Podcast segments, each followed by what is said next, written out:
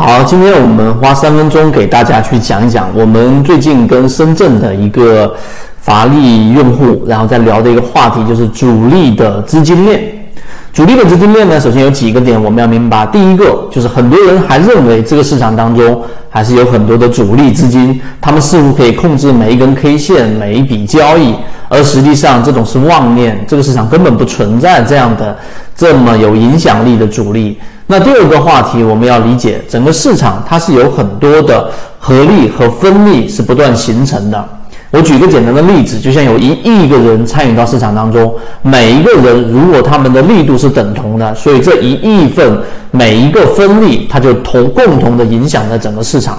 所以对于分力的这一个判断和影响，对我们的操作帮助就不那么大了。但相反，事实上呢，我们了解到整个市场当中，其实有着一些影响力很大的权重的，就是我们所说的这一些呃合力主力资金占比比较大的。我举一个简单的例子，就像是控盘。我在二零一六年到二零一七年到二零一八年到现在二零一九年即将结束，都重复的给大家去讲过一个模型，就是控盘模型。什么是控盘模型呢？就主力掌握着大部分的筹码，它对于这一只个股的影响力就非常之大。那这种影响力几乎可以把其他的分力忽略不计。那么这种控盘的话，在之前我们说过缠论当中是影响力非常大的缠论，缠中说禅。其实之前操作过的易安股份也是运用着这一种控盘。当，控盘的这个合力让其他的分力几乎都不用考虑的情况之下，我们作为散户主要要去把握的就是要介入到高控盘的个股里面，即将拉升之前的这一个收集筹码的过程。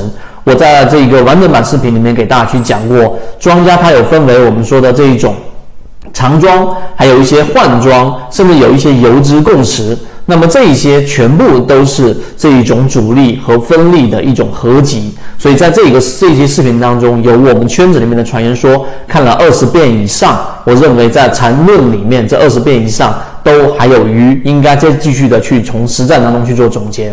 这个是第三个我们要去讲的话题。第四个呢，我们要讲一讲，其实对于主力资金，它有一条食物链。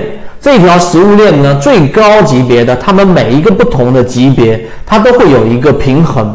这个大家要去明白。就像是有一些游资，他们专门猎杀一些散户；而有一些资金体量比较大的，他们专门猎杀一些游资；而有一些真正的。真正意义上的主力，他们只会猎杀一些大体量的游资。为什么？我就拿这个例子，可能很多人都没有接触到的，告诉给大家。其实有一些层面上，他们经常会有一些动态的平衡。这个在进化经济学里面，我给大家去讲过。那么动态的平衡过程当中，总会有一些新的物种出现。举个例子，像某一些暴发户，而这些暴发户里面有很大的资金，他们就有一种习性。就是喜欢把散户赶尽杀绝，把形态做得极为的这种极致。这个在缠论当中，举个例子，他打到第一类型买点的时候，还要深深的往下打。一旦这种新的物种出现，我们可以把它理解为暴发户。那么有一种专门的这一种真正的主力，你可以把它理解为贵族。那么他们就会专门猎杀这些类似暴发户的这种形态上出现很大的破绽的这些游资，一笔就把他们全部收掉。这个在二零零八年的时候，在禅中说禅里面，在禅论当中，我都有给大家提及。那么这种几乎很少出现，并且他们一年到头真正的大主力，他也是出手的次数很少。但是，一旦有这一种机会，他们是绝对不会错过的。所以，这个就是主力不同的食物链当中的不同的层次里面有的一个差异。今天我只是简单的给大家去讲一讲，那更加详尽的，我们会在缠论的课程当中和完整版视频里面给大家呈现。所以，如果你想要看到完整版视频，可以联系管理员老师。好，今天讲那么多，希望对你来说有所帮助，和你一起终身进化。